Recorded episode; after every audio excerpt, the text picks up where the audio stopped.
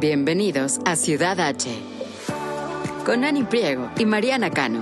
Yo soy Ani de Anabit Blog. Y yo soy Mariana de Yo Mariana. Esto es Ciudad H.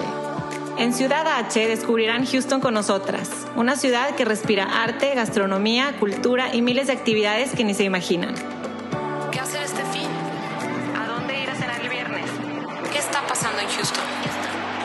Desde restaurantes, bares y exhibiciones hasta eventos y viajes.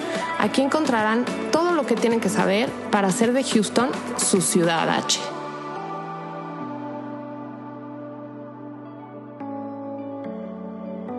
Hola, ¿cómo están? Estamos en Ciudad H Podcast. ¿Cómo estás, Mariana? Muy bien, Ani, feliz de, de tenerte aquí en persona. De verdad que no lo puedo Tantos Zooms. Ay, ay, ay. Diferente. Tengo un material. oye, qué recibimiento, ¿cómo? Perdón, es que ustedes no saben, me reciben muy cariñosa y luego me pasan antibacterial. Oye, no estoy, no estoy nada traumada, bueno, ¿verdad? No, nada. No, no. Oye, es que estamos grabando en vivo, pero no nada más estamos Mariana y yo, lo cual es una emoción muy grande, muy, muy grande, porque además tenemos a, a un súper invitado. Ahorita lo presentamos, pero quiero antes eh, recordarles que tenemos episodios en este podcast eh, especiales que son como secciones de Un Día Perfecto en Houston o con expertos en Houston y hoy tenemos como un poco de dos, de los dos, como una fusión. Un, un experto musical y además alguien que, que pues Mariana y yo somos somos fans. No me ha salido todavía lo, este, el Fans, fan pero mode. Esto, fans. tengo muy bajito el fan mode ahorita. Ah, Pero este, estamos muy contentas de tener el día de hoy en esta, en esta fusión de episodios Un Día Perfecto en Houston y eh, expertos en Houston a Diego Schwenning. hola, hola. Aparte estamos en, eh, en persona, lo cual Sí para nosotros sí. es, es muy especial. Es increíble, es mejor. Es mejor. Es mejor, Es esa mejor. vibra es más rica. Estamos de acuerdo. Y, y para quien le suene ese nombre y todavía esté dudando en la audiencia quién es Diego Schwenning, que no creo, vamos a Yo presentarlo. tampoco creo, tengo aquí toda su presentación oficial, pero, pero vamos a darla porque claro que sí. Diego Schwenning es un ícono de la música pop de México y Latinoamérica. Como muchos de ustedes saben, Diego formó parte del exitosísimo grupo Timbiriche y creció junto con todos nosotros dejándonos un legado musical inigualable, lleno de amor, diversión y muchos, pero muchos pasos de baile. Sí que sí. Además de cantante, Diego también es actor y ha participado en más de 10 telenovelas mexicanas, muchas obras de teatro, películas, telenovelas que nunca olvidaremos como Muchachitas y Soñadoras, y obras de teatro como Jesucristo Superestrella y Vaselina con Timbiriche. También lo hemos disfrutado en su faceta de conductor en muchos programas de televisión como Un Nuevo Día en Telemundo, por el cual recibió dos Emmys. Tres. ¡Tres! Cinco nominaciones y gané tres. Increíble. Hoy nos Súper. acompaña Ciudad H para platicarnos de su nueva etapa viviendo en Estados Unidos y todo acerca de su nuevo proyecto Training Vocal Training. Sí que sí. Bienvenido. Gracias, qué rico. qué Oye, sí he hecho muchas cosas, qué bárbaro. 43 años ya Está picando son- son piedra. Nada más de lo que nos acordamos. Yo me acuerdo mucho de novelas cuando yo ya podía ver novelas así saliendo de la escuela. De Ojetes de color de rosa, Ah, Ojetas de Confidente color. secundaria. Que yo le y- decía hago ojetas de color de rosa. Y lo más padre es que viviendo en Houston, aparte, eh, tenemos amigas, bueno, de Perú, de Ecuador, de Bolivia, de Chile, de Argentina. De dulce y de manteca. Ah, no. Tengo amigas de todos lados. Y, y cuando nos juntamos y ponemos una playlist, no hay, o sea, Timbiriche Timbiriche. está y todas sabemos quién es Timbiriche, ¿no? Y, y está, es como bien dice Mariana, es un icono, pero está bien padre saber que no hay nadie, no hay otra palabra, o sea, na- no hay confusión de quién es Timbiriche y Diego de Timbiriche y, y qué padre tenerte. Ese ya es mi apellido, es, es literal, es Diego Diego de Timbiriche. Timbiriche. O sea, es Diego Schoening de Timbiriche. Sí. Pero no, Ese ya es es. que no tienes idea lo raro y bizarro que es para mí estar hoy sentada aquí platicando Qué contigo, tomándonos un café, conociendo a tu esposa y este y también por otro lado Es la patrona. la patrona La patrona. debe ser Le tengo que pedir quincena. güey. O sea, y este qué, qué, qué bizarro es poder estar aquí sentada contigo, pero al mismo tiempo te veo y me acuerdo de todas las veces que te vi en la tele, Sí. en tantos especiales, en tantas en escenarios, Sí. en tantos lugares y la verdad que en su momento yo fui muy, muy, muy fan de, Qué de buena Timbiriche. Y ahora, años después, ya a nuestra edad, la verdad que lo veo en mi pasado y me doy cuenta que soy fan todavía más. Porque fueron canciones que, o sea, no sé tú, Ani, pero yo fui fan desde chiquitita. Es que no dije ahorita hace un rato que tengo amigas 10 años más chicas y 10 años más grandes dentro de ese cóctel de, de nacionalidades. Y estamos hablando Y de tres décadas todas. ahí. Pero a lo que voy es que fueron canciones que nos ayudaron como niños a expresar nuestras emociones, a, A crecer. a decirle a nuestros papás que los queríamos, a nuestro país que lo adoramos. Oye, o sea, fíjate, es, es- fue una herramienta increíble para nosotros. como claro, niños. es que bien, bien lo dices, pero imagínate, ¿cuántas canciones hay dedicadas al papá? Viejo, mi querido viejo, Sí, yo tengo que decirte papá, dos. Y de la mamá, hay miles. miles. Claro. O sea, miles. Aparte de la de Denise de Calaf, de señora, Sí. señora, Sí. la de mamá de Timbiriche, pero de ahí en fuera, este, tres regalos, ratin, trum, pim, pam, pum. Hay muchas dedicadas a la mamá, pero al papá, ¿no? Y yo creo que, que algo que tuvo, Tim- eh, algo que tenía Timbiriche, que, que no solamente es que crecimos juntos, es que fue, eh, porque no, no existe una fórmula, no existe la fórmula del éxito. O sea, fue realmente algo que, que, que fue tan, tan honesto, una propuesta tan honesta, tan sincera, que, que fue lo que yo creo que lo, lo que maduró, pero era, era una música, era música como te lo, como te lo había comentado, ¿no? Sí. Es música para grandes con letra para niños. Mm. Era una música que los papás te la ponían en el coche de ya niño, cállate, te ponían el cassette, y era una música que el papá era, era rica para el papá, no era, no era estridente, no era, sino era una muy buena música, bien, bien enfocada, bien, bien dirigida, musicalizada, con letras para niños. Entonces el papá no le, no le costaba tenerla y oírla. Entonces, eso fue lo que creció, ¿no? Yo creo que eso fue uno de los grandes momentos. Claro, y luego como adolescentes que también nos dieron la herramienta de decir corte con el novio y siempre había la canción perfecta para desahogarte y llorar y Es ¿no? que eso, eso era increíble en nuestra, en nuestra Sí. época. Sí. Te regalabas cassettes. Sí. Le, le, le- Grababas le grababas los cassettes con las canciones. Te lo- o sea, te la, ligabas con cassettes, llegabas y se la dejabas ahí, la cartita con el cassette. De te pensé. ¡Ay, ya! Y si no tenías el disco, te metías y lo grababas en WFM. Sí, claro. Pero era horrible porque le dabas el cassette y decía, ay, lo grabaste del radio, ¿por qué?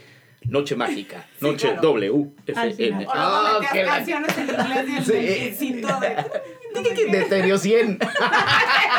Pero era más especial porque estabas esperando que saliera la canción. Claro. Entonces era wow, estaba Claro. esperando para dedicármela. Había más, había más, no, y, y luego te aventabas el de radio de, oye, escucha WFM o escucha esta a tal hora. Te voy a dedicar. María, te dedica Roberto la canción con todo su cariño. ¡Ay, ya! Éramos bien cursis. Me gusta, me gusta lo cursi y lo romántico. No, ahorita que dices de la del papá, no, no ha habido una sola vez que he escuchado esa canción y no lloro. Mm. Ni una, ni una. Qué impresión. No, a mí, a mí me, me, pues, me da. O sea, yo, porque aparte de todo, esa canción, ahorita que cuando, que murió el papá hace tres años. Sí, hace tres. Tres. Y este, dos años, hace dos años. Ah, pues sí. Y este. Y pues la canción era cantada. El único que vivía con su papá era yo. Los timbiriches todos venían de familias divorciadas también, pero cada quien vivía con la mamá. Entonces era así como cuando nos ponen la canción todos así diciendo de. ¿Y como a quién se la voy a cantar? Si yo casi no veo a mi papá, entonces el papá de Timbiriche fue mi papá, era el que le cantábamos, hoy tengo que decirte papá. Entonces ya durante el final de la gira, pues yo la... Yo era un, Sí. una Magdalena. Sí, claro. Una Magdalena, yo lloraba en el escenario. Pero es una, es una canción increíble, o sea, nada más esa parte, ¿no? Voy a crecer a tu gran tamaño y el mundo veré como tú. O sea, ya de entrada estás hablando de qué gran ejemplo y que, porque mamá y papá son los grandes ejemplos, ¿no? Entonces, wow, o sea, quiero ver el mundo como lo ves tú, ¿no? Porque eres, eh, de cierta manera son la- es la heroína y el héroe en la casa, ¿no? Claro, y luego creces y también la canción tienes, de- empieza a tener otro Otro significado, y la sigues cantando y te sigue emocionando. Sí, de veras yo me siento feliz de haber sido parte de esa generación. Uf.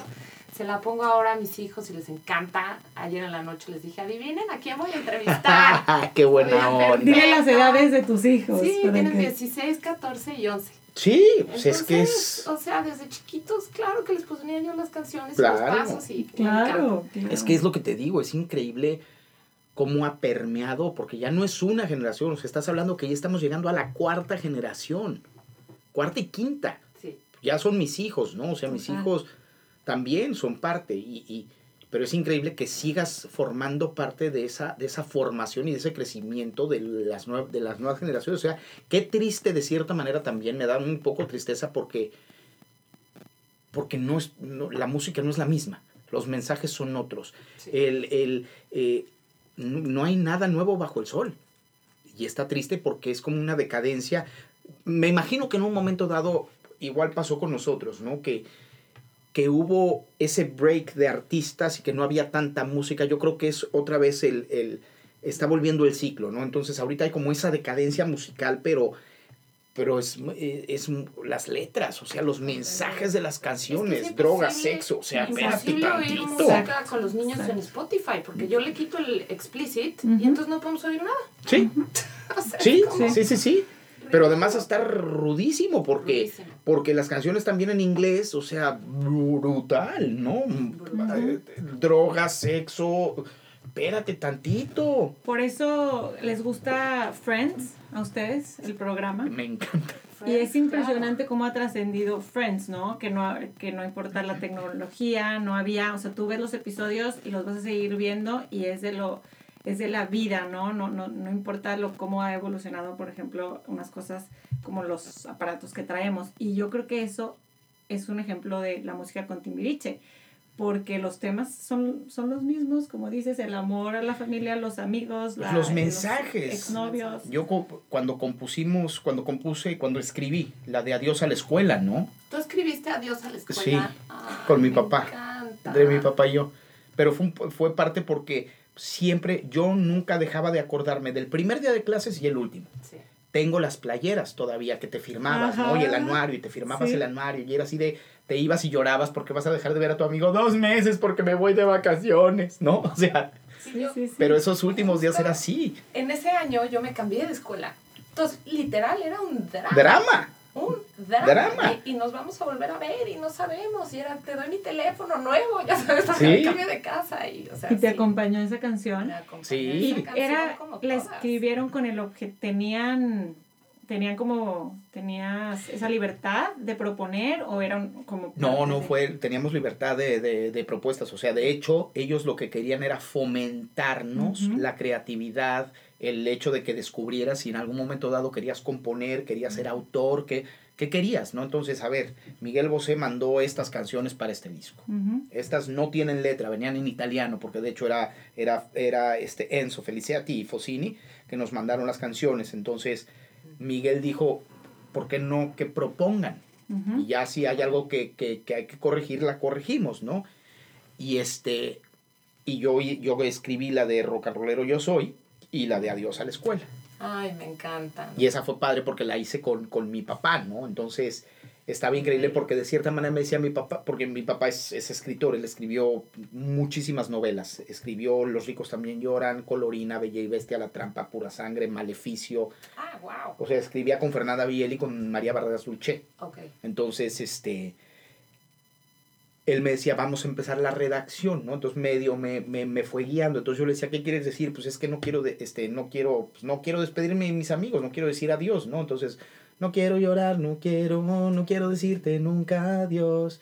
Mi banca quedó, porque aparte de esa parte, ¿no? Que, que veías, abrías la banca y ya no estaban tus, tus útiles, te llevabas todos los libros usados, los cuadernos, entonces era ese sentimiento pues pasarlo a papel. Entonces ahí fue donde empecé, fueron mis primeras, mis primeras letras, ¿no? Me encanta. Yo era súper metalero, este, o sea, rockero de corazón, o Ryan Heep, Iron Maiden, Led Zeppelin. Entonces era así de rock and rollero, pues ¿qué eres? Rock and rollero yo soy. Claro, claro. Ajá. Oye, y dime una cosa, ¿en qué momento te das cuenta de la magnitud del éxito que tenía el grupo? O sea, ¿qué momento dices, En la adolescencia. En la adolescencia, porque al principio era como un, pues, un juego inocente. Estás jugando a ser artista, ¿no? Pero de repente ya empezamos a tener giras de mes, mes y medio, de no tocar la casa, de llegar, cambiar chones, lavar y vámonos, otra vez, maleta nueva. Y te ibas, o sea, nosotros llegamos a durar hasta cuatro o cinco meses sin tocar casa, Mm, wow. de gira, pam, pam, pam, pam, pam. Y, este, y ahí fue donde sí fue un parteaguas, ¿no? Donde fue así de, espérate, ¿Qué es esto? ya es en serio. O sea, tú ya formas parte, o sea, tienes que cuidar qué haces porque tú ya eres un líder de opinión. Mm, Entonces, cuando cayó ese 20 fue así de... "Ugh, ya no tengo el permiso de irme con los amigos de fiesta a la discoteca. el- hijo, tengo que cuidar. Y sin embargo, me valió.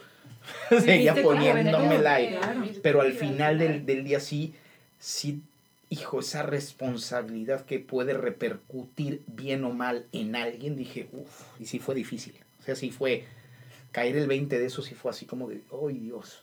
Claro, Tu responsabilidad es enorme. claro. Y ahí fue donde dije, pues sí, sí es en serio. Vámonos.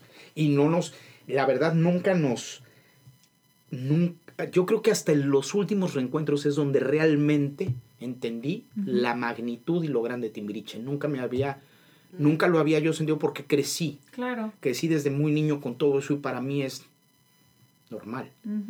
Pero Claro. cuando, cuando de repente salimos en el último reencuentro y de repente veo una fila con un señor en medio de la primera fila y las dos filas enteras, chavitos de 10 y 13 años, que se Ah, sabían wow. todo. Dije, en la torre, esto es en serio. Hasta ahí, me, imagínate, hasta ahí me cayó el 20 hace años, después de cuarenta y pico de carrera, que yo no me daba cuenta realmente qué tan importante es lo que has hecho. Claro. Para mí es tan normal y para mí soy no sé, no sé si es porque yo sea demasiado aterrizado o qué, pero tampoco lo veo con esa magnitud o con esos ojos hasta ahorita, hasta hace unos años, que fue así de en la torre. O sea, sí ha repercutido lo que has hecho, tu trabajo, lo que dices, tus opiniones, dices, y me cayó el 20 y sí es fuerte.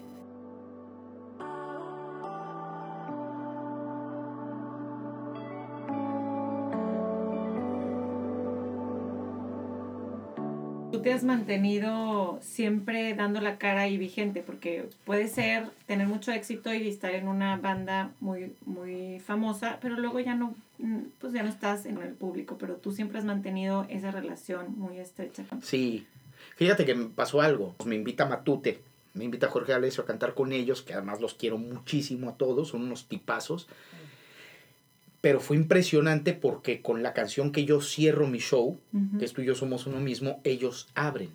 La- el público no se había dado cuenta, me llevé mis pantalones del video, ¿sí? todo, sí, yo me fui ahí, ¿no? Me los pongo y estaba ya en el escenario, atrás de, de Nacho, el guitarrista, que es el que canta, y este, cuando empieza cantando Nacho, se quita y arranco yo, se caía. Se caía el, el, el, el, el Houston Arena. Qué Se caía, o sea, Ajá. Sí, de repente me pasas la lista de VH1, donde la segunda canción más escuchada de los 80s y 90s fue Tú y yo somos uno mismo. Después de cuando calienta el sol, dices, en la torre y fui yo, Sí. te cae. Como que de repente no, no, no, no dimensiono, ¿no? Como que es como, hijo, ¿de verdad? ¿Nunca perdiste piso ahorita que dices que eres muy aterrizado? Yo creo que sí, yo creo que sí, sobre todo en la adolescencia, cuando creces, donde tú ya te ganas tu dinero, tienes tu coche, pagas tus jarras y tus comidas y tus cosas, yo creo que sí. No puedo decir que no, yo creo que sí, me y he de haber sido, hijo, estúpidamente sangrón, para no decir la palabra fuerte, ¿no? Que es lo Te aseguro que es he de haber sido un pedante de lo peor y, me has de, y muchos me han de haber odiado y me lo merezco que me odien porque, pues, digo, pasa, ¿no? Tienes que crecer y te tienes que enfrentar y te tienes que topar. Entonces yo creo que sí, sí lo tuve. Yo te mentiría que no. No, yo creo que sí. Yo creo que sí. Más que estabas en una posición en donde todo el mundo te rendía pleitesías y demás, pues oye, Claro. pierdes piso. Digo, tuve unos, bendito Dios, tuve gente alrededor que me ayudó a poner los pies sobre la tierra. Me costó porque me, me dolió. Todavía me duele la cabeza cuando me acuerdo. ¡Pah! ¡Sáquese, No menso! se olvidan. Mm. Sí, en, en nuestra época se estilaba el guarache, el tacón, Hijo, no se me va a olvidar. Se Pero además yo sigo pensando que más vale una nalgada de tiempo que una arrepentida después. Sorry, señora. No me odien, pero sí.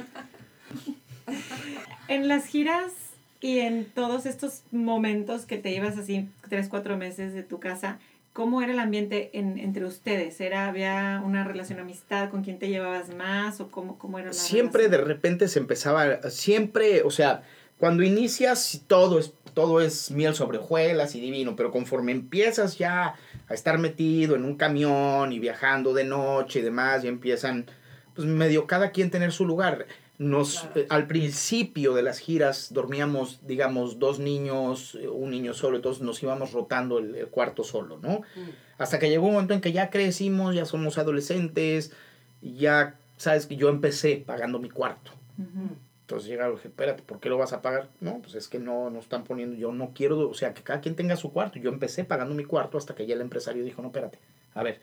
Entonces ya se pedían siete cuartos. Entonces ya cada quien tenía su cuarto, porque pues si ya empiezas con tu propia individualidad, también tener tu espacio, porque sí, sí, sí es, sí es delicado el hecho de estar conviviendo en, y tener que comer, desayunar, cenar con esa gente que dice, espérame, quiero mi cuarto, quiero desayunar solo, quiero mi soledad. Yo soy, de cierta manera, yo aprendí a ser muy ermitaño. A mí y, se puede ir de viaje mm, yo no te, yo me voy al cine solo, me voy a comer solo, que me dicen, ay, qué frío, ¿por qué comes solo?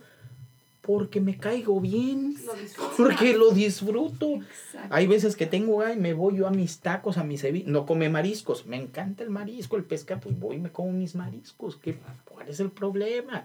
Me disfruto mucho, me caigo bien, me tengo problema en la vida, ¿no? O sea, y creo que también tuvo mucho que ver porque sí, sí nos llevábamos bien, pero también nos mentábamos la madre. También nos dábamos unos agarrones. ¿no? Para que me entiendas, he vivido más con ellos que con mi familia. Claro. Así. Ujú. O sea, yo de los 43 años que tengo de carrera, por lo menos del 80 y del 80 al 94, estuve con ellos. Punto. De, desayuno, comida y cena. Sí, y entiendo cómo una vida pública de tanto ruido, de tantos aplausos, de tanto...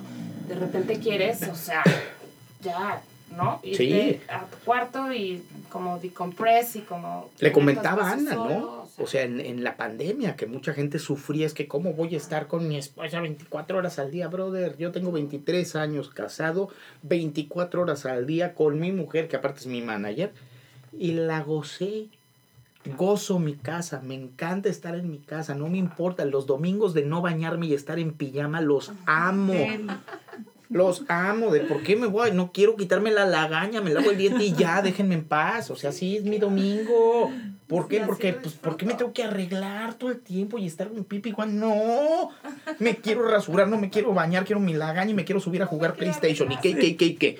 No, dices, oye, Oye, ¿y qué, cuál es el momento que, que recuerdas con más cariño de tantos años con Vicente? uy, O sea, qué difícil, ¿verdad? Porque tantos, ¿sabes qué es que tantas cosas. fueron tantas etapas y tantos momentos. Yo creo que uno, uno especial fue la primera gira de promoción en el primer disco. vivido. Fuimos Mérida, Monterrey y Guadalajara. El momento que recuerdo, que lo tengo fresco, fresco, fresco, fresco, de los más importantes fue llegar a presentar el disco en Mérida, en el estadio de fútbol, y cuando llegamos no dábamos crédito que eso estaba a reventar. Mm, Y aparte llegamos, pues esa era la estación de radio a presentar el disco, ni siquiera teníamos pensado en... Y estaba el escenario puesto con seguidores y como si fuera un show, show, show. Y nada más íbamos a cantar cinco canciones del disco.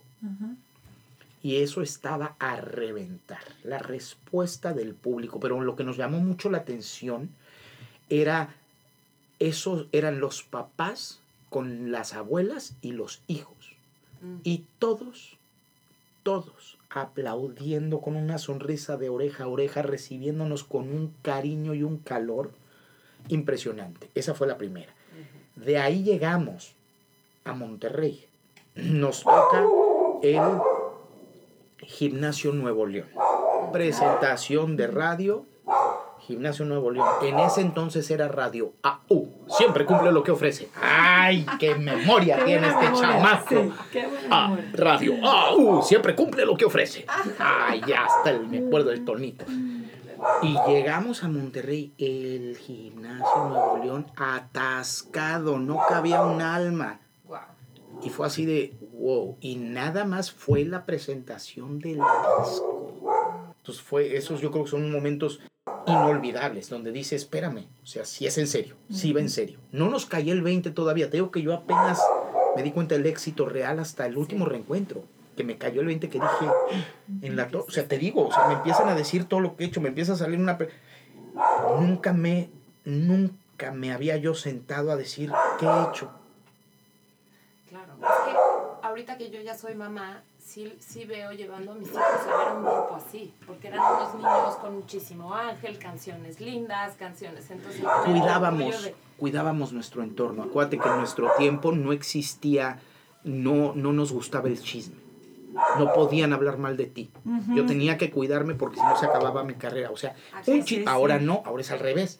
Ahora necesitas el chisme y necesitas. No, yo no, yo no voy con eso. Yo mejor.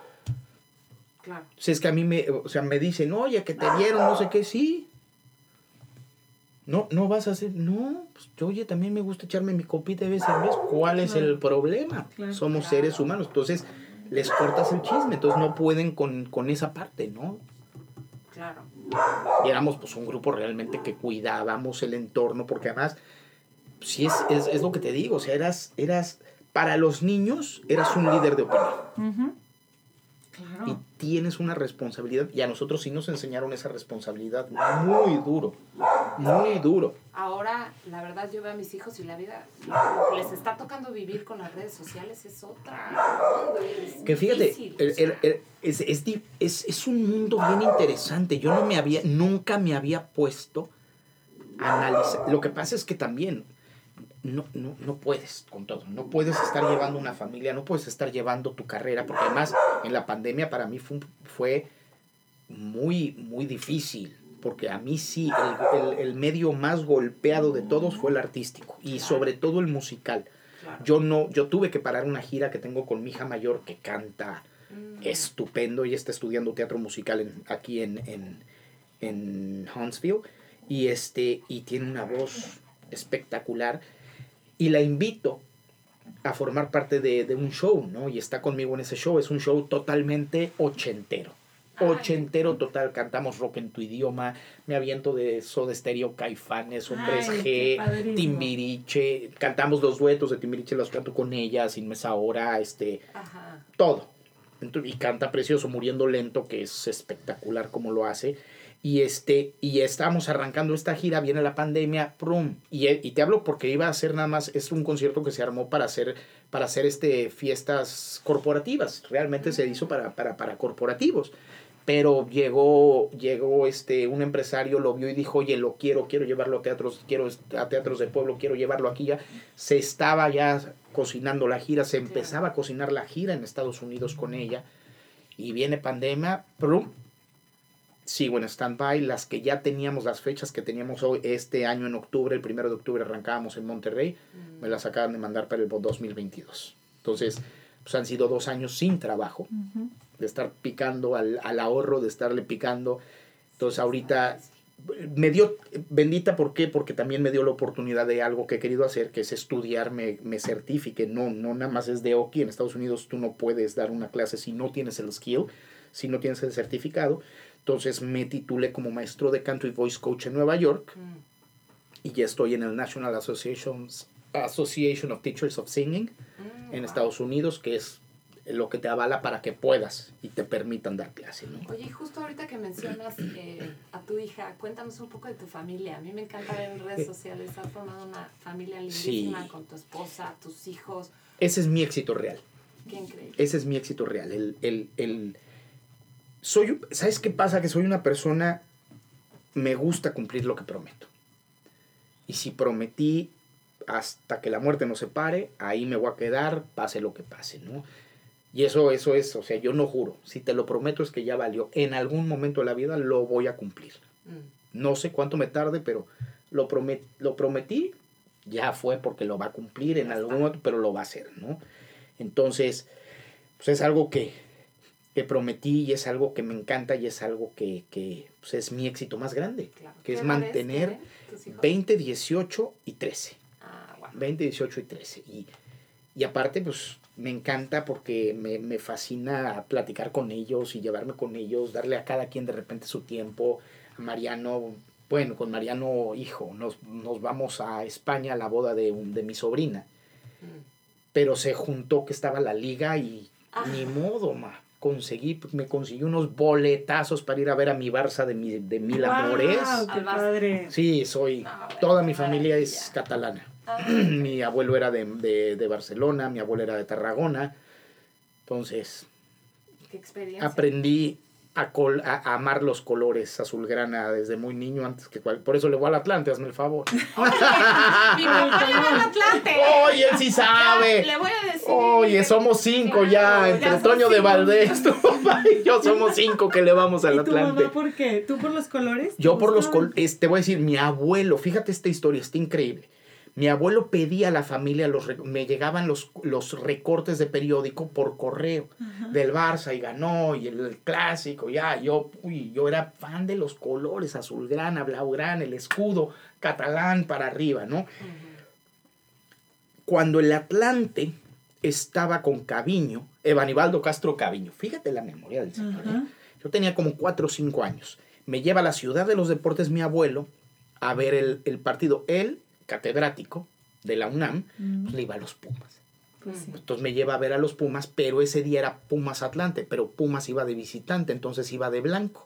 Y el Atlante de azulgrana. Y mi abuelo dice, joder. Joder. Que vamos a ver el clásico, jolines. Y me lleva a ver el clásico y no, me mete al estadio y pues sale el Barça, el Atlante, azulgrana. Salen los Pumas, que no tenían el, el Puma aquí grande, sino Era merengue, el Madrid. Y esa vez le metieron una patiza por Ca- Caviño, mete hat-trick, 4-1, para que me entiendas. Ah, bueno, Al final- que escuche esto porque seguro él sí se acuerda. Al final, Sí. mi abuelo mentaba madres, porque habían perdido sus pumas. Cuando de repente le dije, ganó el, Atla- ganó el Barça, ganó el Barça, papá, ganó el Barça. Le decía papá a mi abuelo, ganó el Barça, papá, ganó el Barça. Y él, el Barça son unos imbéciles, Pumas, Atlante. Y ya me dijo Atlante, dije, ya, De ahí. de Ese- ahí. ese es- Oh. fue tu equipo. Es muy bien. Igual que por los colores le voy al, al Bayern Múnich. Ok. Ok. Me da risa cómo, cómo la gente llega a, a, a tener sus equipos. O porque alguien le regaló una gorra, o por, como dices, es anécdota. Pero yo sí soy, no, y fíjate, fíjate qué cañón, yo tenía una conexión muy especial con mi abuelo, muy, muy, muy especial, Papá de... de mi mamá, Ok. pero una conexión muy fuerte, muy, muy, con mis abuelos tuve una conexión muy, muy, muy peculiar, muy especial. Cuando vamos ya de camino después de la boda, yo iba crudísimo, eh, vamos a ¿De tu partido, boda? de la boda de mi sobrina Ah, ya. en, Ah, Madrid la que llevamos. Y nos vamos él y yo, pues así, a la primera, vámonos, ya tenemos el tren y vámonos a Barcelona. Nos adelantamos a Barcelona, nos dormimos ahí en un, en, muy cerca del, del estadio en Hospitalet, se llama, y este, en un, en una un hostal, o sea, una, cosa bien fea, pero nos divertimos horrores. Ajá. Nos vamos al partido, los no sabes los lugares que me consiguió. Y estaban dos y uno vacío. Y mi hijo de repente se voltea y me dice, pa, aquí está tu abuelo con nosotros viendo el partido. Ay, Y yo, Ay, no, bueno. y yo- y, y esto está cañón. Mi hijo tenía una conexión con sus abuelos. Mm, Lo sueña de repente. Entonces cuando me lo dijo es porque, literal, ahí está. Ahí está. ujú. Ahí está, me dijo, aquí- pero aparte de la nada, se voltea y me dice, pa, aquí está tu abuelo con nosotros. Ay, no, está, no, está mi no, yayo. Ay, no, bueno. ¿Qué edad Yo tenía. Mariano? ¿13? ¿Qué habrá tenido cuando fuimos? ¿13? ¿12? ¿Cómo tres? 12, 13 años. Sí, sí, sí, yo, yo sí le creo Y totalmente. también es Barça fan, culé. Energía y no se, se transforma y Sí, no, no, no. Y tiene una, y, Mariano tiene una sensibilidad, es increíble.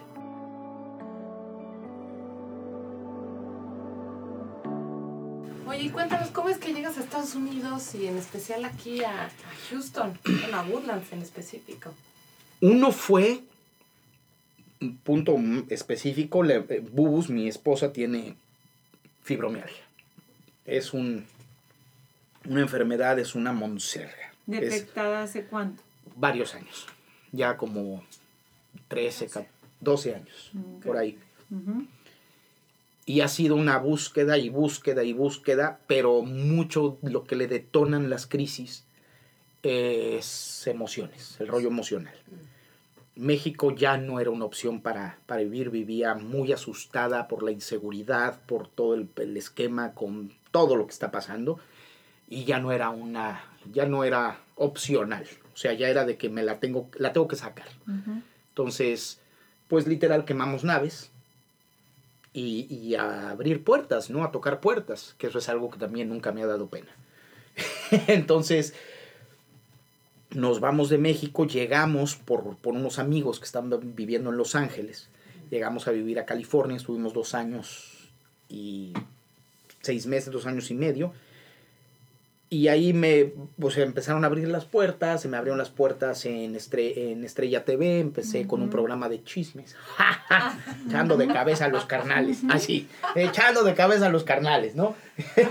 y de ahí pues me, me, nos, me- empecé a hacer una gira con el vampiro, con el guitarrista de Maná, empezamos a hacer una gira increíble. Está aquí en- ¿Eh? Bailando por un sueño. Y empecé con un concurso de baile, Bailando por un Sueño, donde dije es que yo soy un pull terrier, o sea, gano porque gano, pero ya estaba arreglado, entonces ya sabía yo que iba para el cuarto lugar. Bailando por un sueño Bailando es el que tú bailas con alguien Ajá. más, ¿verdad? Yo soy, yo bailo con una bailarina y yo soy de las estrellas que votan por ti, te, De te los mantienes. celebrities De los que celebrities.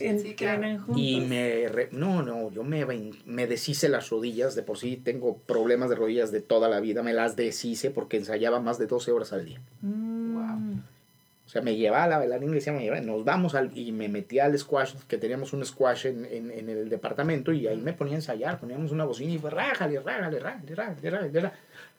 Sí, que luego es baile de salón y Sí, no, no, no, hilos, y, o eran unas cargadas, todo, y además esta que tenía un botafumero que le pesaba el poto, decía ella, hijo de la fregada, y cargarla era, no, no, le decía yo, espérate tantito, bájale un poco, bájale un poquito a la tepalcuana, no manches, para arriba, y este, ¿Y tus rodillas cómo están? deshechas, Ah, deshechas, ya, en una tengo dos operaciones y en la otra tres, ah, o sea, operadas. desechas.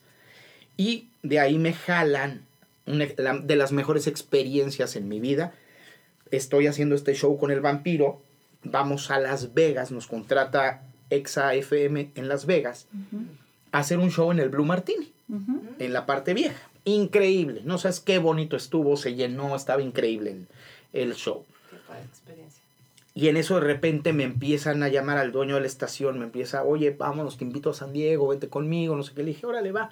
Vamos a San Diego a platicar y me dice, te quiero en la estación de radio. Quiero que hagas un programa con Jerry Fernández, que es mi, mi programador. Y dije, oye, pues no está mal. Ya estábamos, es- estaba muy, eh, ya la vida en, en California era impagable, Es- impagable, carísimo. carérrimo. Es Entonces, de repente llegamos a Las Vegas y fue así como de, pues, oye, no está mal, una nueva experiencia, el radio me llama muchísimo la atención. Llegamos a Las Vegas y no tienes una idea la química que hicimos. De hecho, me sigo llevando, lo amo con todo mi corazón, mi compadre del alma, Jerry Fernández, uno de mis mejores amigos de la vida.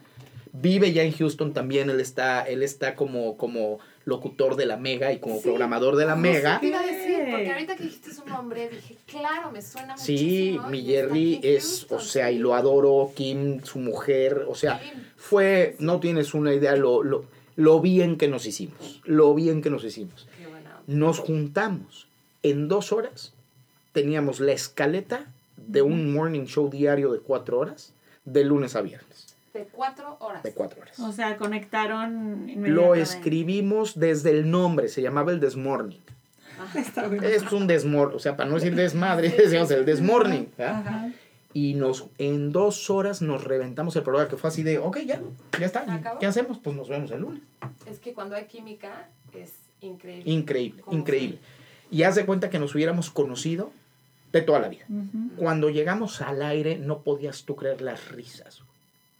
No, no, no, no. Era, era, te voy, a man- te, te voy a mandar los demos que tenemos, porque sí era así de, teníamos el spa de Diego y Jerry, entonces éramos, ay, dos fenomenales, ¿de qué vas a hacer hoy, estúpida? Ay, no, pues me voy a poner unos pepinos en los ojos porque traigo unas bolsas, ay, si ya te las veo, te están colgando, idiota. No, no, no, no, nos reventábamos unas, no tienes una idea, o sea, Yo tengo una pregunta. ¿Te fuiste con toda la con familia? toda la familia. ¿Qué edad tenían los niños? Cuando llegamos a Los Ángeles, Nicole estaba tres años. Ok. La Eh, menor. ya, nueve, ya. seis y tres. Ok. Nueve, siete, no es cierto. Ocho, seis y tres. Casi tres. O sea, Sí, menos, hace 11 menos- años, claro. menores de 10 años, Sí, pero ya estaban sí tenía tres. siete años, nueve, Nací. nueve, siete y casi tres. Nueve, siete y tres. Ujú, O sea, prácticamente, digo, Nicole es americana. Sí. Prácticamente. O sea, su manera de pensar, su cultura ya no es, ya digamos, ya no es mexica. Su primer idioma. No. Su primer idioma es el inglés, así. Sí, yo lo entiendo, ahorita, ahorita queremos platicar de, de eso, pero tú, entonces la primera parada fue Los Ángeles. Los Ángeles, Las, Las Vegas, Vegas. y de ahí me voy hasta el este a Miami. Miami. Me contratan para, para este para Telemundo y de ahí pues bendito sea Dios. Eso de no tener pena y tocar puertas sí sí sí sí ayuda. Pues es que eres muy chambeador, Sí. eh, o sea, no... ¿Sabes qué? No me rajo. No me rajo y aquí fue una decisión por el bien de, de mi de mi entorno, por el bien de mi casa, por el bien de mi de mi propio ser, ¿no? O sea, el ayudarle a ella es ayudarme a mí, es y yo creo que eso era lo más importante de buscar, ¿no? Más que más que tener, porque igual y puedes tener tu vida resuelta, ¿no? En México y quién eres y pero también creo que, que era una era era una decisión que se tenía que tomar y es también una parte que, que ya quería yo, ¿no? O sea, vamos a cambiar completamente, vamos a hacer una cosa nueva, además no podíamos seguir viviendo así, no podíamos, además, digo, nos tuvimos que cambiar, imagínate, de tener casa propia, te vas a un departamento de estos munditos felices en México porque era con seguridad, puertas de metal acero con policía armado en la puerta y lo que tú quieras, pero un día llegando de la, de la, de, de- de recoger a los niños en el camión, vengo de trabajar con el chofer, están abriendo la puerta y de repente veo que está la federal con los, ya cuando vi que eran marinos dije, esto no está bien, Sí, no, no, no. y estaban dentro de una de las torres de los departamentos y todo estaba copiado, armados. Y yo dije, ¿qué es esto? Espérate. ¿De qué se trata? Y le digo al chofer, oye, ¿qué onda? Pues no, no agarran al narcotraficante, al indio adentro de esos departamentos. Fue así ya el ¡pum! estallar. No, hombre, crisis total de ya no quiero ni salir del departamento. No, no, no. Que fue de, en cuanto nos... Por- y el caso Poleta, además, estaba todo lo que daba. O sea, no, no, no, no, ya, ya era una desesperación. Pero yo también le dije a Bud, ok, nos vamos, pero yo no me voy a ir si no hay papeles. Yo no me voy a mover de aquí si no llego allá con un permiso de trabajo y tocar puertas, porque si no, no, no lo voy a hacer, ¿no? Claro. Entonces logramos conseguir eh, la, la visa, logramos sacar los papeles, abrí la compañía disquera ahí, estábamos en ese entonces, yo, tení- yo me volví disquero independiente. Abrimos la disquera en Estados Unidos y pues total, llegamos a Estados Unidos, ya logramos arrancar, arrancar pues con la vida, llegamos a California, nos vamos a Las Vegas y nos vamos a Miami.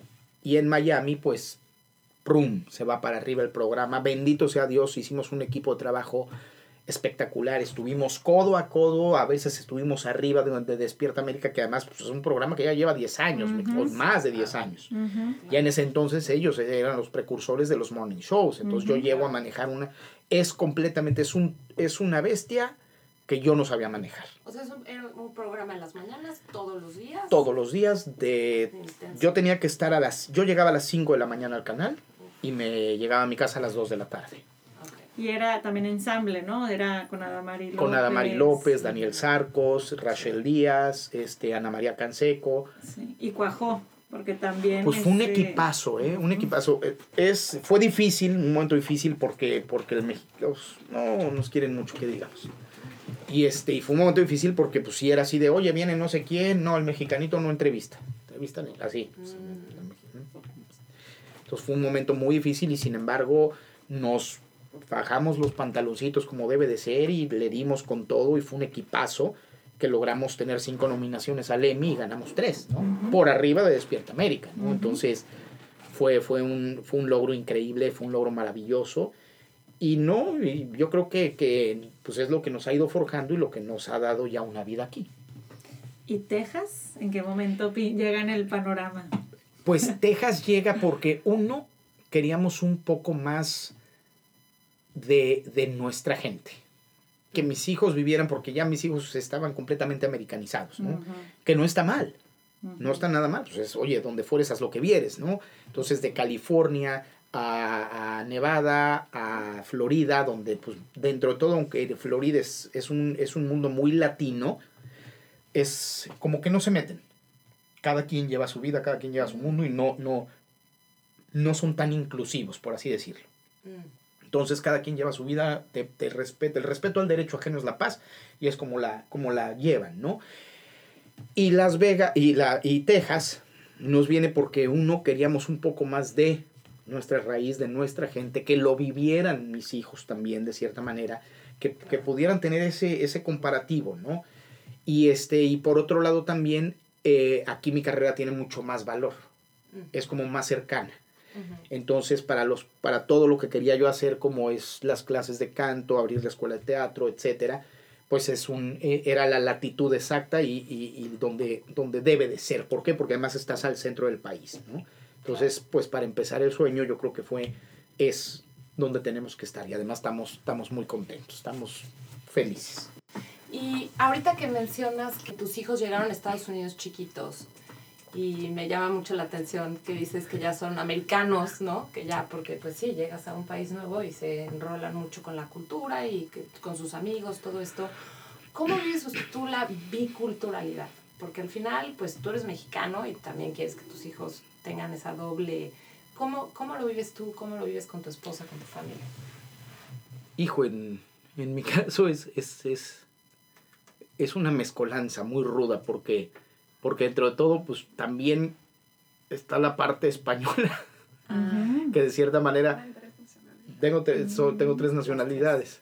Claro. Entonces es, es así como, wow, ¿no? Porque dentro de todo, el, el, digamos que la cultura española es muy semejante a la mexicana porque fue la conquista, punto.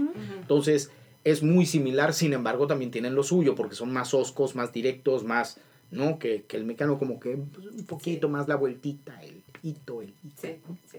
Entonces, pero, pero yo creo que lo que hemos logrado hacer con nuestros hijos es como que decirles, o sea, ve, esto se vive así, esto se vive así, esto se vive así.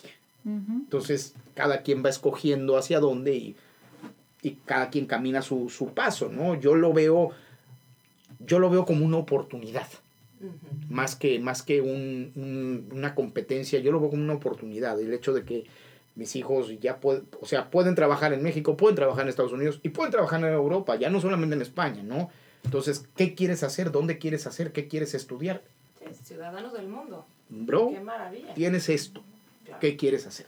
claro. Entonces, para mí, es, eh, yo lo hice mucho porque era una oportunidad para ellos. Ya no para mí, a mí yo ya voy de salida, yo ya en un momentito, pues ya voy a, a nada más voy a sonreír, ¿no? A echarme airecito. Sobre Tengo- todo, aquí, eterna juventud. Sí, un poco con, bueno, mi esposo y yo nos pasó mucho con nuestros hijos chiquitos que, pues, primero el idioma, ¿no? El seguir, que te sigan hablando en español y te hablan bien. Andy y yo lo hemos platicado mucho aquí en este podcast, el trabajo que cuesta. Y por otro lado, me acuerdo que mis hijos llegaban y me decían, mamá, es que entonces, ¿qué soy? O sea, soy mitad mexicano, mitad americano. Y yo era de, no, eres 100% mexicano, porque tienes Pero- tu, pas- tu pasaporte. pero es una y también realidad. 100% americano. Entonces.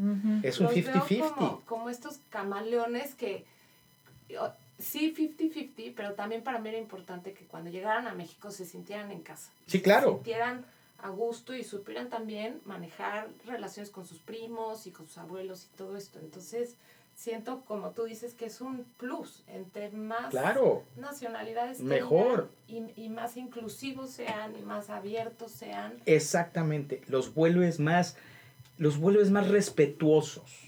Exacto. y más inclusivos. O sea, de cierta manera, Porque, porque, por ejemplo, a mí esta parte de la cultura americana del respeto y de la inclusión se me hace genial.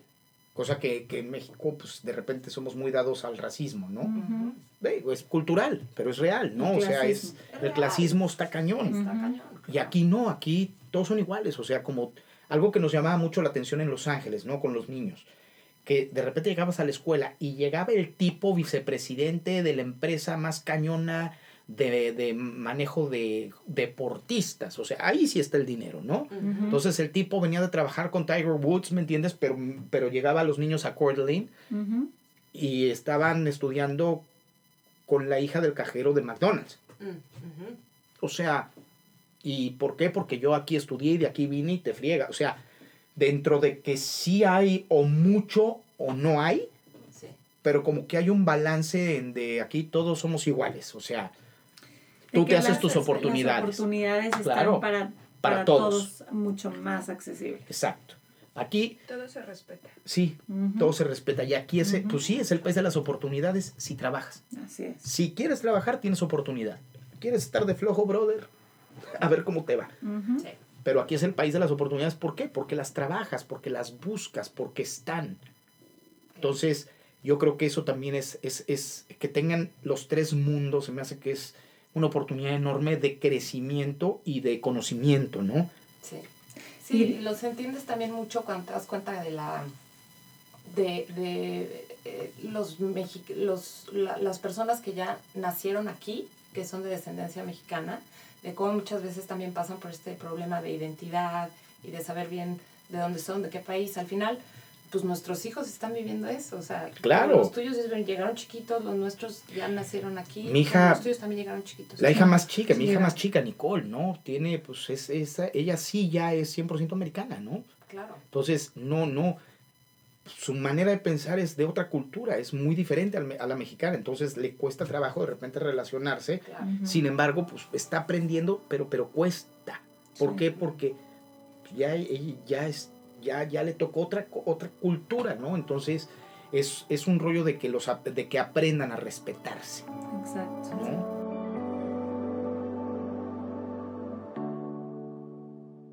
América, Estados Unidos es un país hecho, o sea, si tú te pones a ver la realidad del americano, son los Sioux, los Pai Pai, los Redskins, los, lo- o sea, son los indios navajos, o sea, ese es el americano real.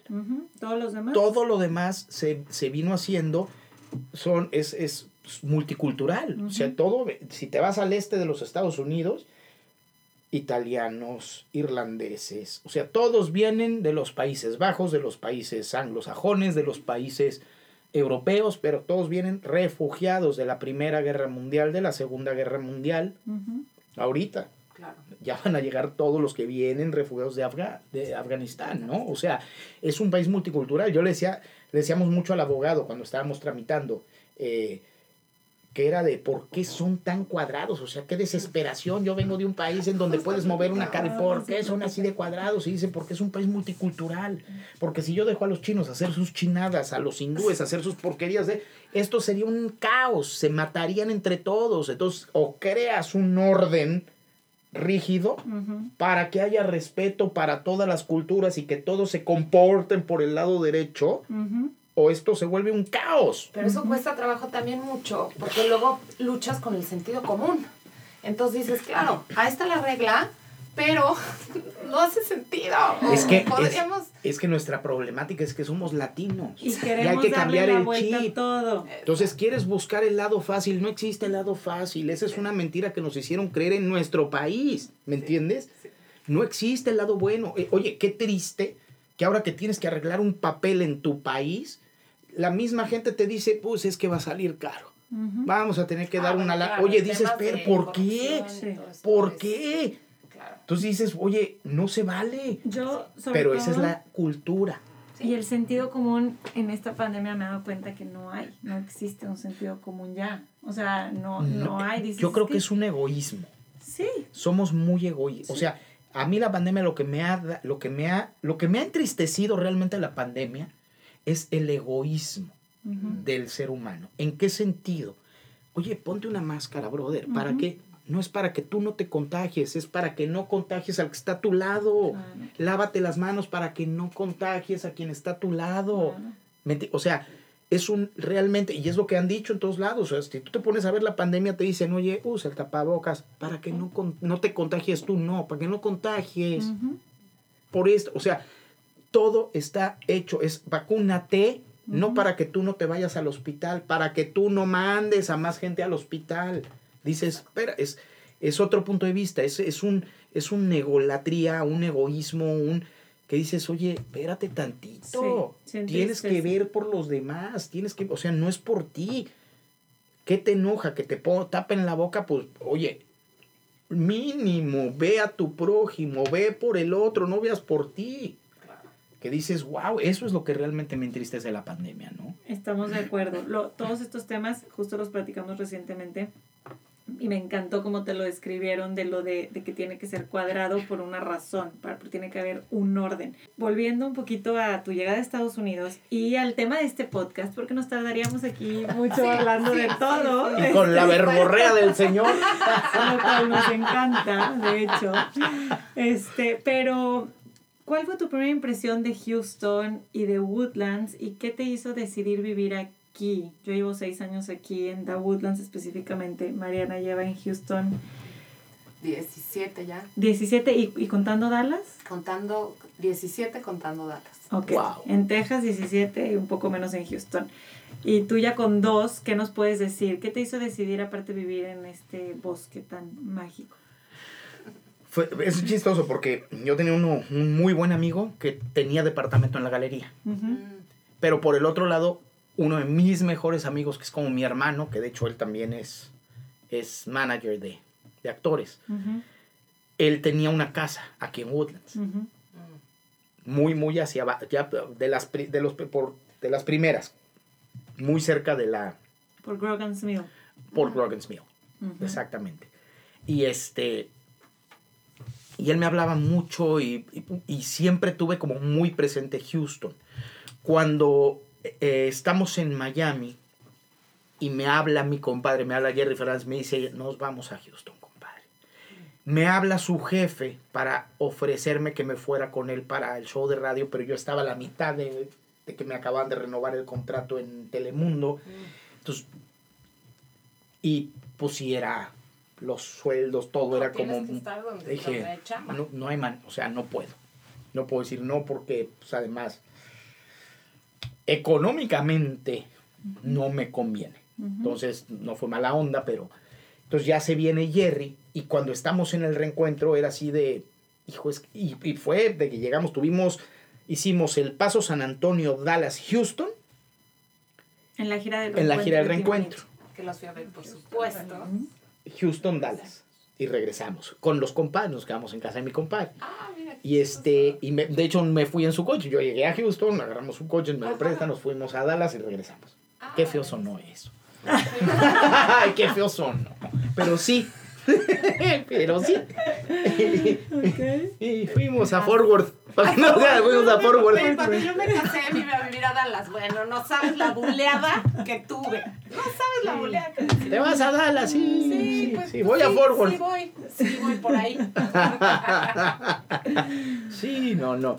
Entonces, pero desde que llegamos, culpable, me encanta. No sé, tiene algo. Aparte, es un lugar, siento que mucho más tranquilo, para bien o para mal, de la Ciudad de México, de donde ustedes form- empezaron a formar una, fa- una familia, de donde son. Aquí hay tres de la Ciudad de México, yo soy la, no voy a decir la palabra foránea, La... pero yo que soy de Monterrey, pero si a mí me causaba un shock que no había En México, tanto que hacer. en México dicen que The Woodlands es la colonia más bonita de México y de de, y de Monterrey. ya lo van a hacer pueblo mágico. No, ya, ya, aquí ya le dicen, tengo un amigo que dice, oye, voy a ir por allá, por, por San Pedro de The Woodlands. Sí, pues sí. Ay, ay, ay. Sí, pues San sí. Pedro de The Woodlands me dice. Pero lo interesante es que puedes escoger dónde vivir dentro de Houston. Y, y Houston es downtown y tiene estos suburbios. Y, y yo escogí aquí, nos gusta mucho. Y por eso me da curiosidad por qué esco- escogieron aquí. Entonces fue aquí, Mónica, que te Fue, dijo? fue mucho porque por amigos nos hemos encontrado con gente de, de muchos años. O sea, hoy, por ejemplo, veníamos a desayunar con un amigo de Bubus de toda la vida, exnovio, por cierto. Ándele, ándele, ándele. Pero no él- No te ponga roja, ¿eh? Pero no el exnovio. El exnovio, Ah, sí. ese. Sí. No, no, no tengo broma. Ay, fue hace 30 años. Sí. Sí, no, nada que ver. Aparte me cae de maravilla. Todos sus exnovios me caen de maravilla. Y nos llevamos con ellos, aparte. Es que Houston sí tiene su encanto y además la comunidad de mexicanos que tiene es impresionante. Hay de todo. Y- Hay de todo. Sí, bueno, claro. O sea, yo tengo un chat que, que, de- que lo abro y mejor le quito la cartera porque hay 350 años de cárcel nos contemplan también, ¿no? O sea, hay como de todo. Sí, no, claro. Hay de De toditito, pero está, está padre la diversidad. Exacto. Yo ya, ya, ya- Oye, y eh, van a decir que cuál chat de todos. No, que- Sí, a ver, ¿qué chat? ¿Qué chat? Pero encontraste lo que buscaban. Era una vida más, más tranquila, Sí. en familia y trabajo. Pues mira, desgraciadamente el trabajo sigue parado. Mis fechas que teníamos para octubre se fueron para octubre, pero del 2022. O sea, sí la pandemia vino a, vino a ayudar en unas cosas, pero sí nos partió en otras. A mí me partió en otras, ¿no? ¿Hace cuánto fue que llegaron acá?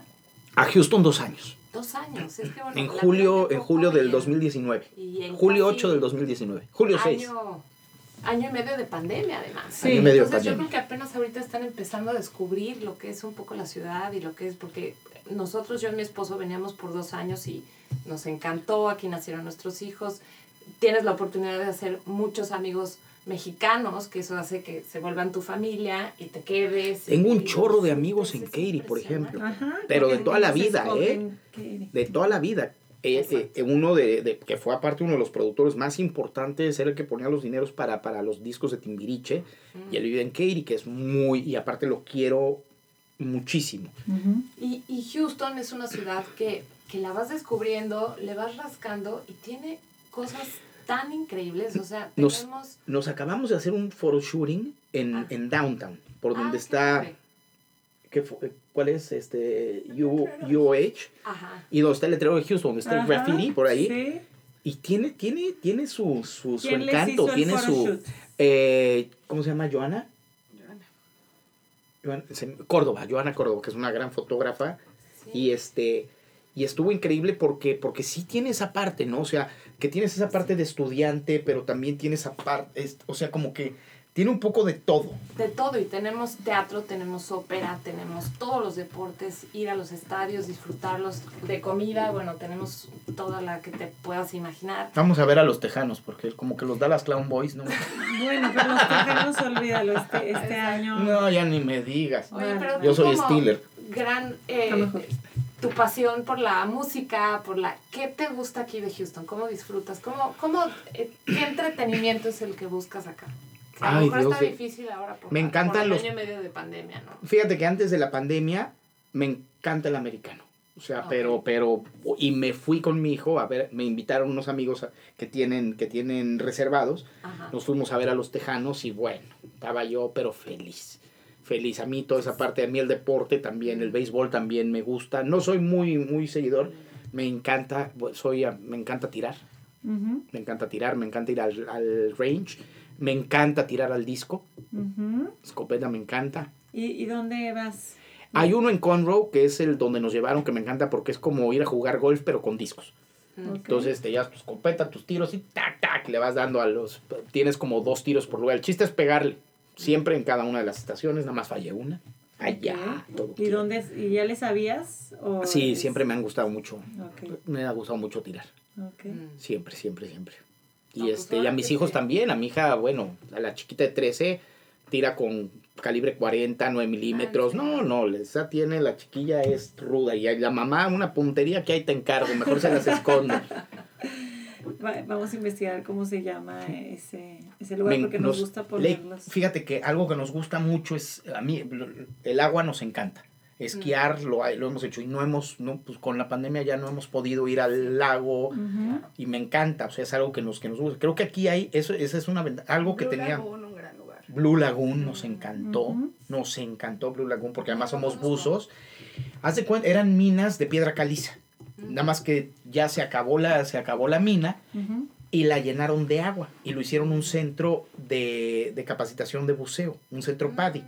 Entonces tienen distintas estaciones, pero está padre porque si eres, si eres buzo, te cobran precio muy razonable y tienes como tus casitas, tus cabañitas. Entonces tienes como una mesa, tu techito y si quieres acampar, puedes sacar tu, tu casa de campaña, te quedas a dormir ahí y está increíble porque pues, el agua está literal azul, azul, azul, azul, azul, un lugar precioso ¿Por- ¿A cuánto está de En Huntsville. en Huntsville. Huntsville? En Huntsville.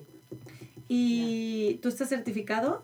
¿Eres Los dos. buzo? Los dos son buzos. Entonces ya tienen su, su ¿cómo se llama? Todavía no, todavía Es n- hemos, eh, teníamos nuestros visores y demás, pero entre cada Mudanza. mudanza y Oh, demás. Claro. Pero yo sí, feliz me compraba mi BCE y mi regulador, porque además soy un poquito especialito. Me.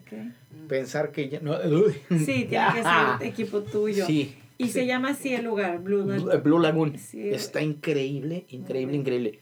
Porque aparte tienes que reservar, porque de verdad se pone hasta el chipote. ¿Y vas y regresas o Vas y regresas. han acampado? Nunca ahí? hemos acampado, nos, qued- nos llegábamos tempranititito, onda a 9, 10 de la mañana, y nos íbamos a las 7 de la noche. Muy Ok. buena Todo el día. De pasar todo el día ahí. de pasar todo el día porque además nos llevamos este ya sabes este juego de las de las de las como ros- de las como donas que tienes que ir haciendo como metiéndola en, en un- una cuadrícula a ver quién Mm. mete más y quién mete menos ¿Cómo se llama?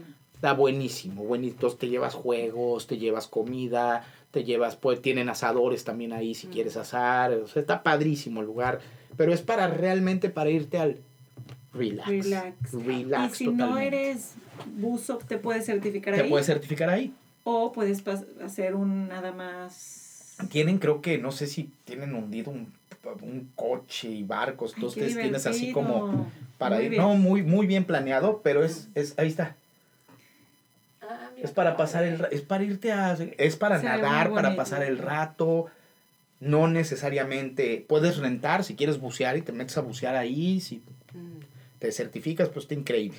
Qué buena increíble. recomendación. Ya fuimos también a, a- a- ¿cómo se llama? Al casino, ¿Cuál casino? ¿Dónde? ¿Cómo se llamaba? Lake, Ah, sí, sí, sí. Ah, Ya sé ajá. cuál dices. Em, el Golden Nugget. eh, sí, sí. El sí, Golden sí, Nugget sí. que está, está buenísimo. Lake Está. Lake Charles. Lake Charles. Ah, buenísimo.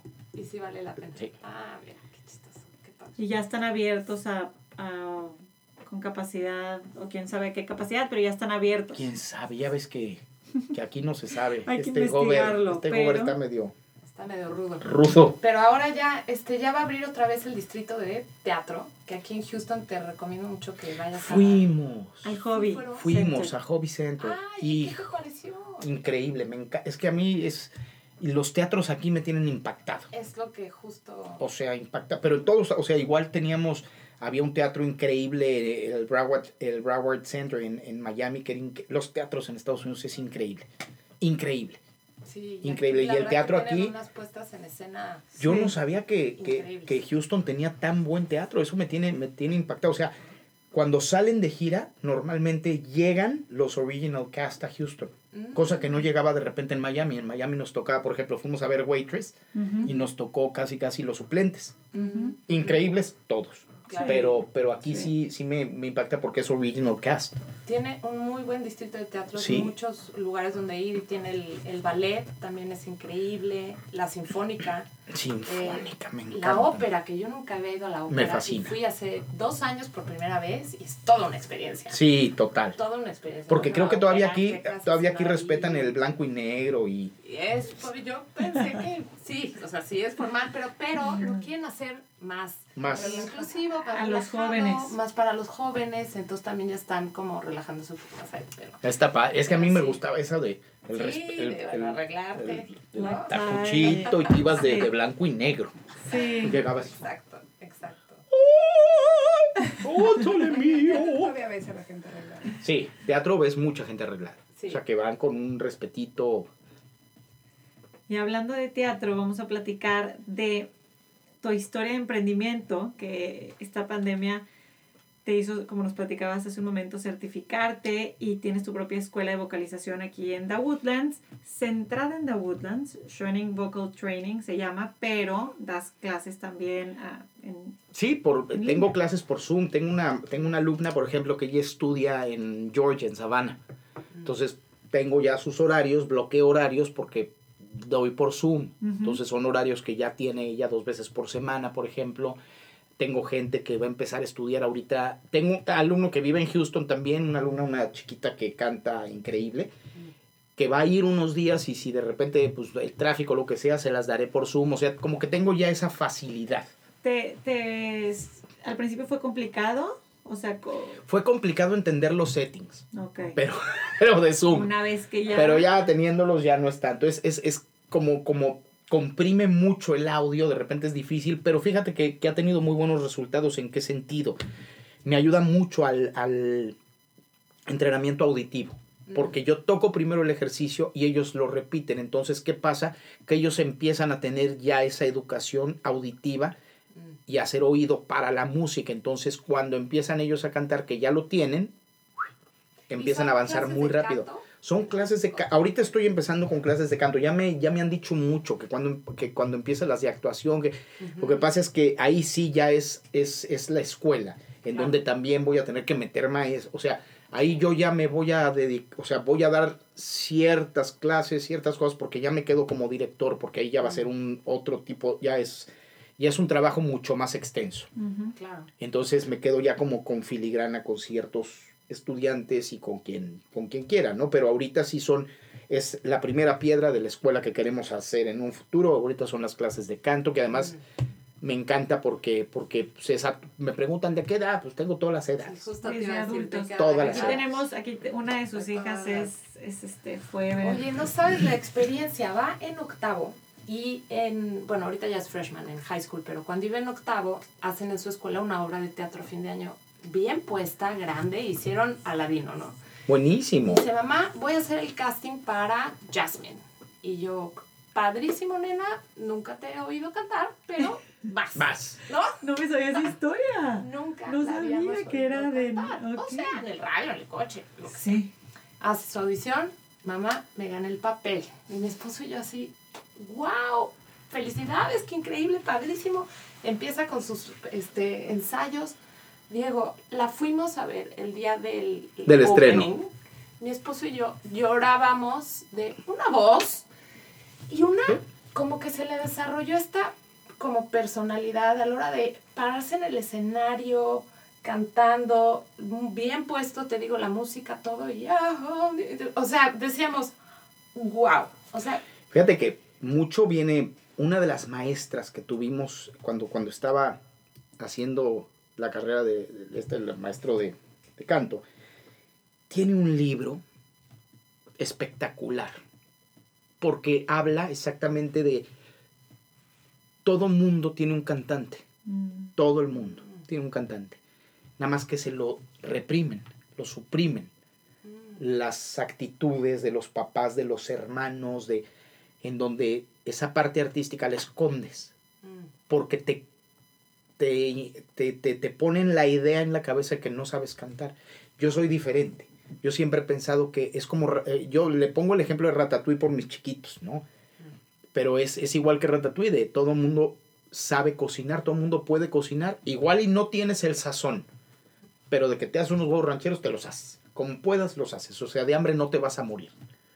Para cantar yo siento que es igual. Todo mundo puede cantar. Igual y no vas a tener, no vas a hacer un Pavarotti, pero esas tres, cuatro notas que vas a poder emitir de tu voz, hagamos que suenen increíble. Y vas a poder cantar. Entonces, yo creo que eso es súper importante. Y eso que hicieron, el, el- el apoyarles lo mejor que pueden hacer, porque todos tienen este libro. Ahorita me voy a acordar de la autora porque fue una clase luego nos lo dices, Sí. lo ponemos en el episodio. está increíble porque además habla exactamente de eso, ¿no? De cómo reprimimos la parte artística de los niños. 100%. Entonces está cañoncísimo porque habla exactamente de toda la gente. Cuando empiezas a, a dar clases que le dices, no, es que sí puedes cantar. Y empiezas a ver cómo empiezan a avanzar las señoras, los hombres. que se quedan de wow, ¿por qué? Porque sí, son, son órdenes y represiones que te pusieron los papás de chiquito porque pues antes estaba mal visto el ser artista, sorry. Entonces yo llegaba a ligar y de repente me decían, oye, ¿de ¿y qué eres artista? Uy, uy, el apestado, ¿no?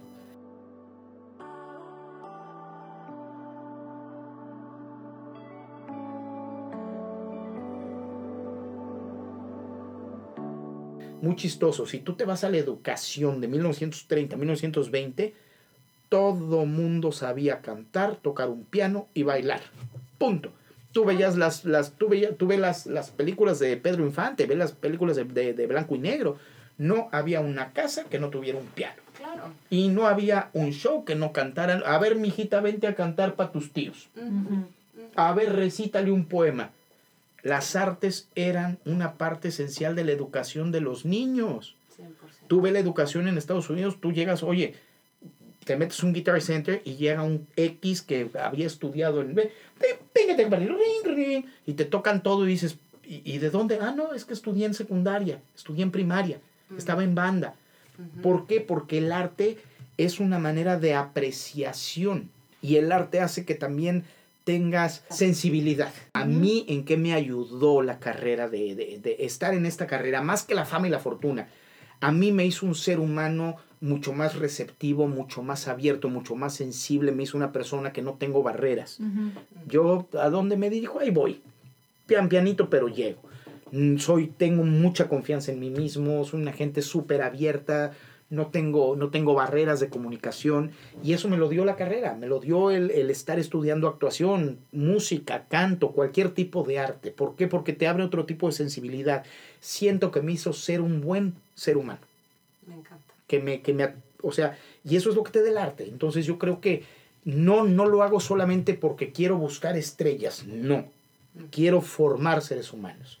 Quiero darles la oportunidad de que si ellos ven que tienen en esto una carrera, que la puedan explorar y explotar.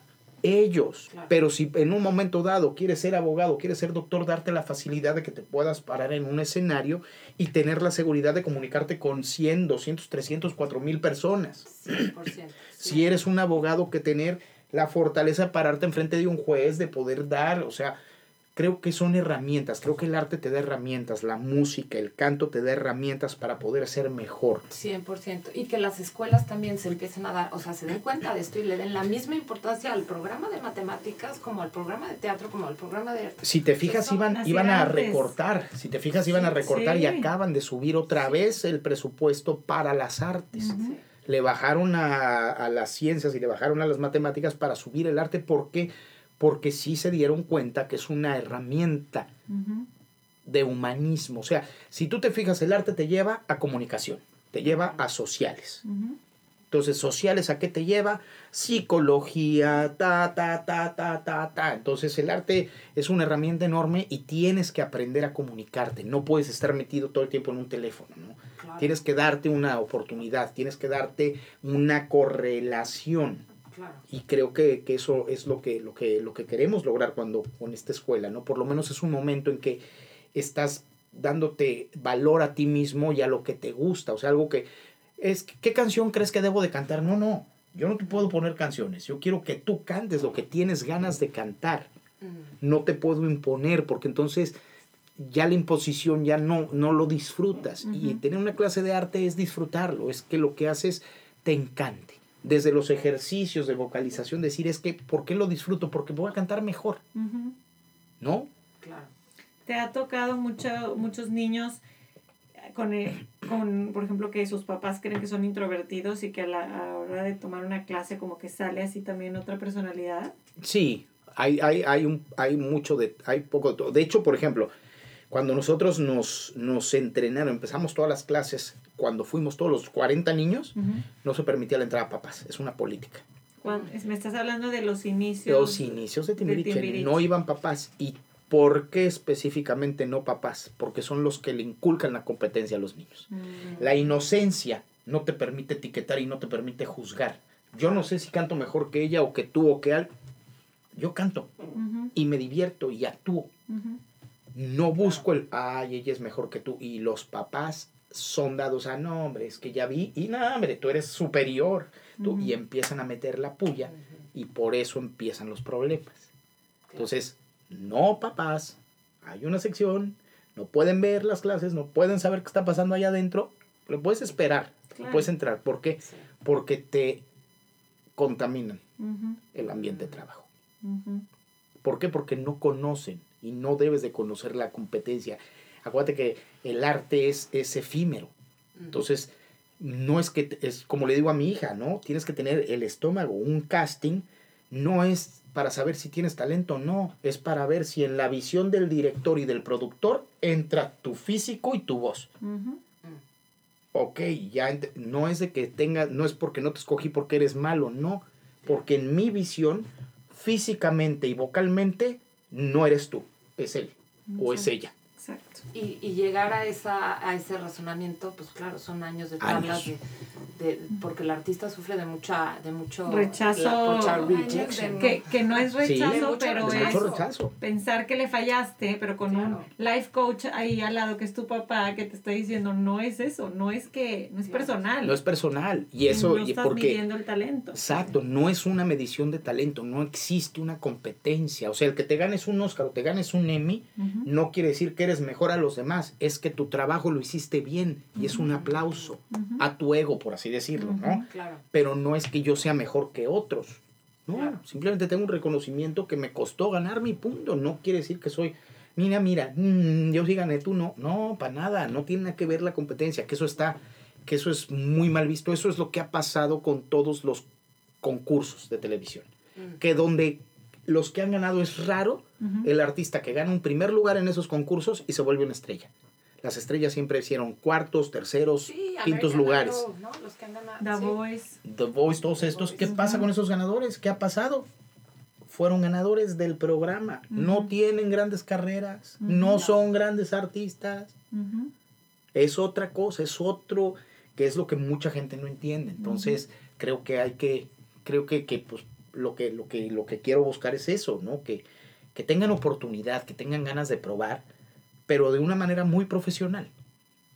Me encanta. Y con mucha Nos vamos a experiencia. poner training. Vocal training. Training, vocal training. Lo vamos a poner en los episode notes con el Ujú. link a todas las Sí, redes sociales. la encantado. página, para que lo busquen y exploren esa opción para sus hijos. Y está increíble porque además, además es, es, es muy padre ver cómo, cómo se van desarrollando. Le estaba comentando, Claro. ¿no? De varios, de varias, de varios alumnos que tengo, ¿no? Una de las alumnas me dice es que nunca en mi vida había tenido un profesor que, se, que le importara mi salud vocal, mi salud de las cuerdas vocales y que dijo, wow, me siento increíble y cada vez voy mejorando. Le dije, claro, porque además ella estaba ya en el cambio de voz Mm. que es cuando más delicado y, mej- y tienes que ser de, de una precisión en los ejercicios. ¿Por qué?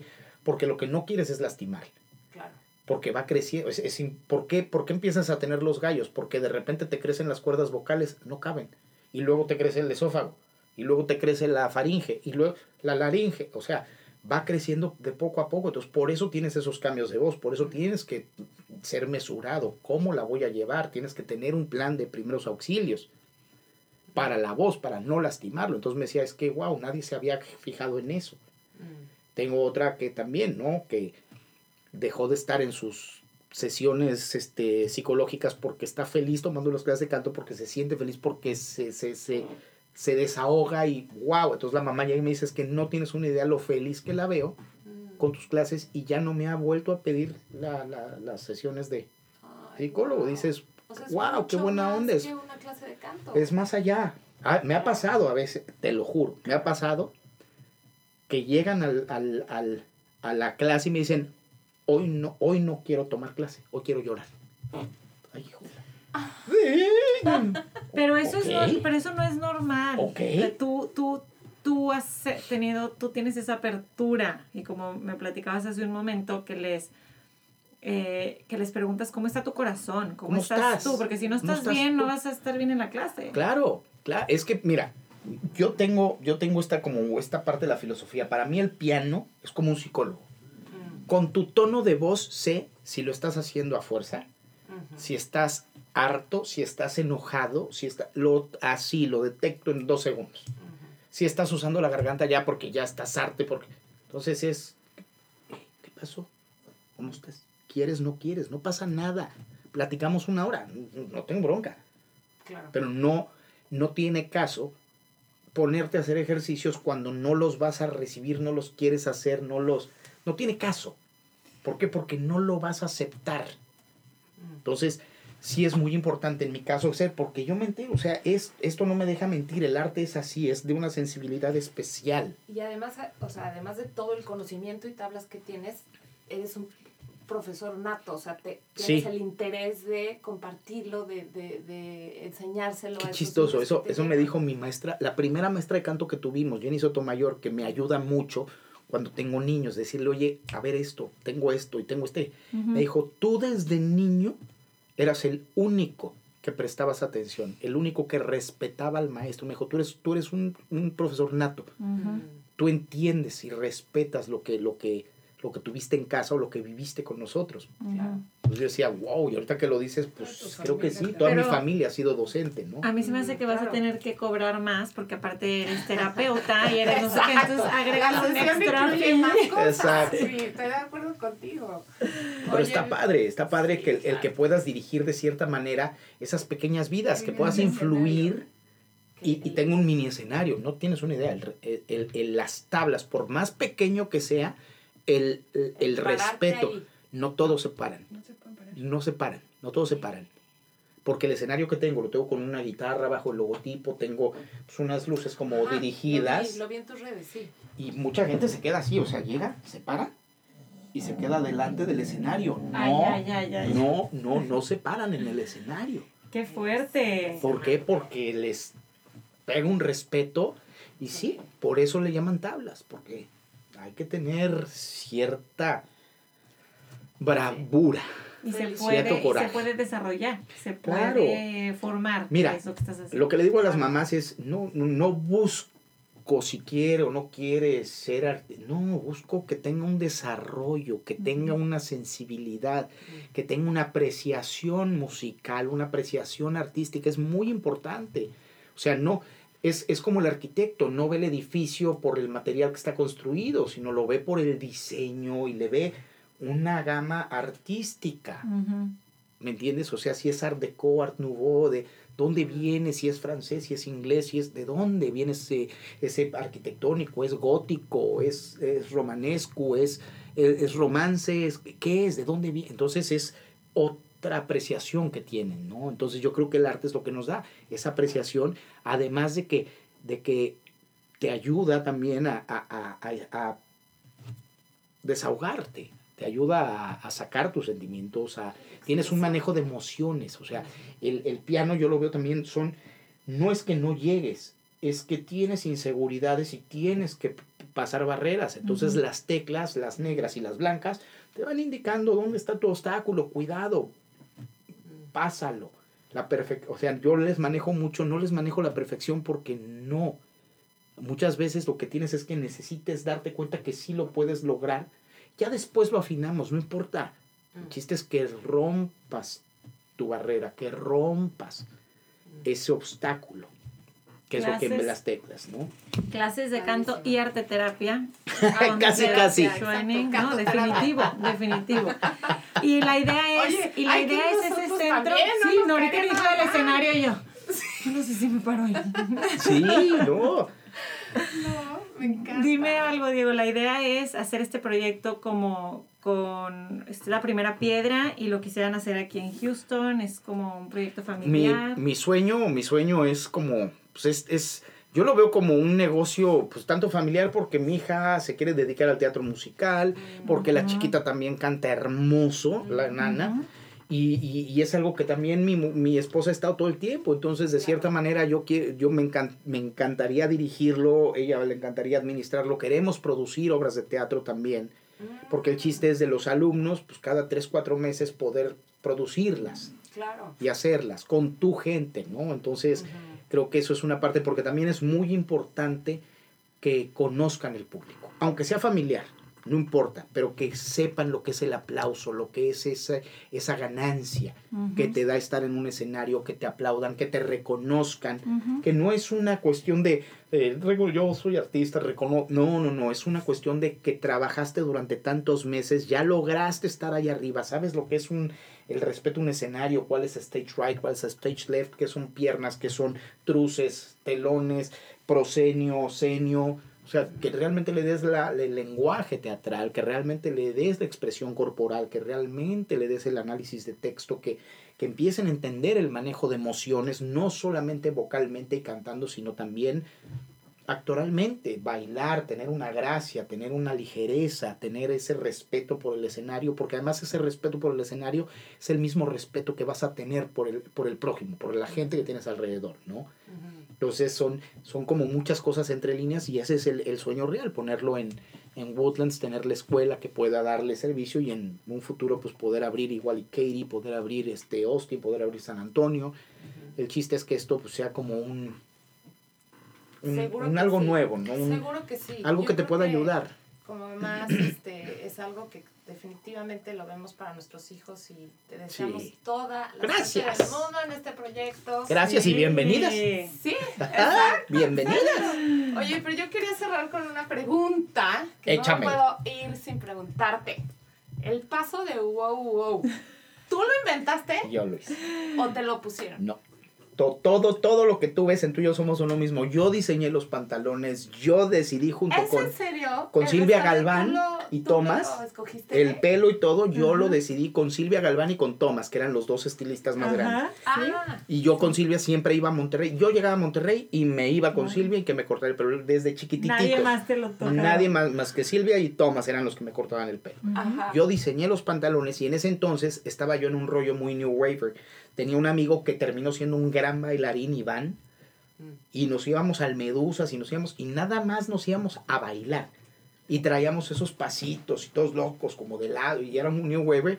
Y el wow, wow, cuando yo estaba estudiando la canción, exacto, cuando yo estaba estudiando la canción, de repente fue así de, estábamos, de hecho el paso nació en el video, estando en Careyes. Ok. O sea, Entonces, es- ahí, en- ahí filmando el mismo estábamos grabando, yo estaba cantando en, en, en el Tigre del Mar, en la, en la casa de, de Briñone.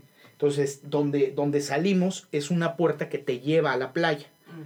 Y ese supuestamente iba a ser como un, como un, este, un jacuzzi. Ujú, Estoy arriba en ese círculo ujú. y de repente la misma canción yo estaba bailando súper clavado y wow, wow, rájale y ahí se me quedó y wow, wow, wow, pum, pum, y de ahí se quedó el paso, lo inventé yo, lo patenté yo y la marca es mía. Bien. Bien. Hubiera grabado aquí para la audiencia. El Se lo perdieron, wow. pero lo nosotros lo perdieron. vimos. Ayer estuve con unos amigos, les platiqué que venía a conocerte y uno me dijo, grábame haciendo el Diego lo vea. Qué bien me sale. Buenísimo, increíble. De hecho, de hecho, pues, está el plan, ahí tengo. Ahí, te, ahí les voy a dar la sorpresa luego. Ay, qué emoción. Me- nos encanta que hayas venido y Sí, que hayas estado en este momento de tu vida y de, y de tu etapa aquí en Houston, que esperamos que sea para quedarse. Ah, yo sí, me Sí, yo estoy sí. muy contento. Sí, sí, aquí estaremos porque Por yo tampoco favor. creo que me muevo, Mariana. Yo ya, I'm here for good, o sea.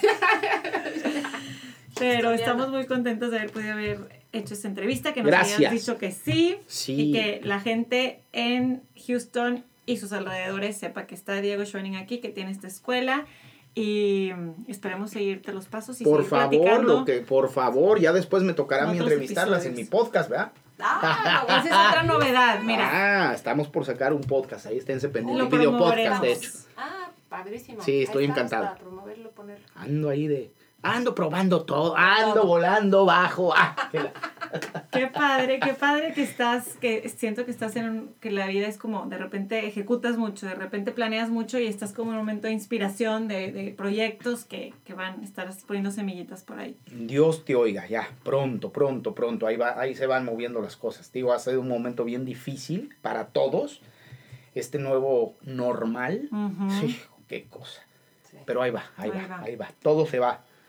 Muchas gracias. se va dando. Gracias a Muchas ustedes, qué bonito, Gracias, estuvo increíble. Gracias. Igualmente. Gracias a los Muchas dos gracias. también. Y Mariana, un gusto verte en otro episodio de Ciudad H. Ani, tenemos En que seguir grabando. Sí.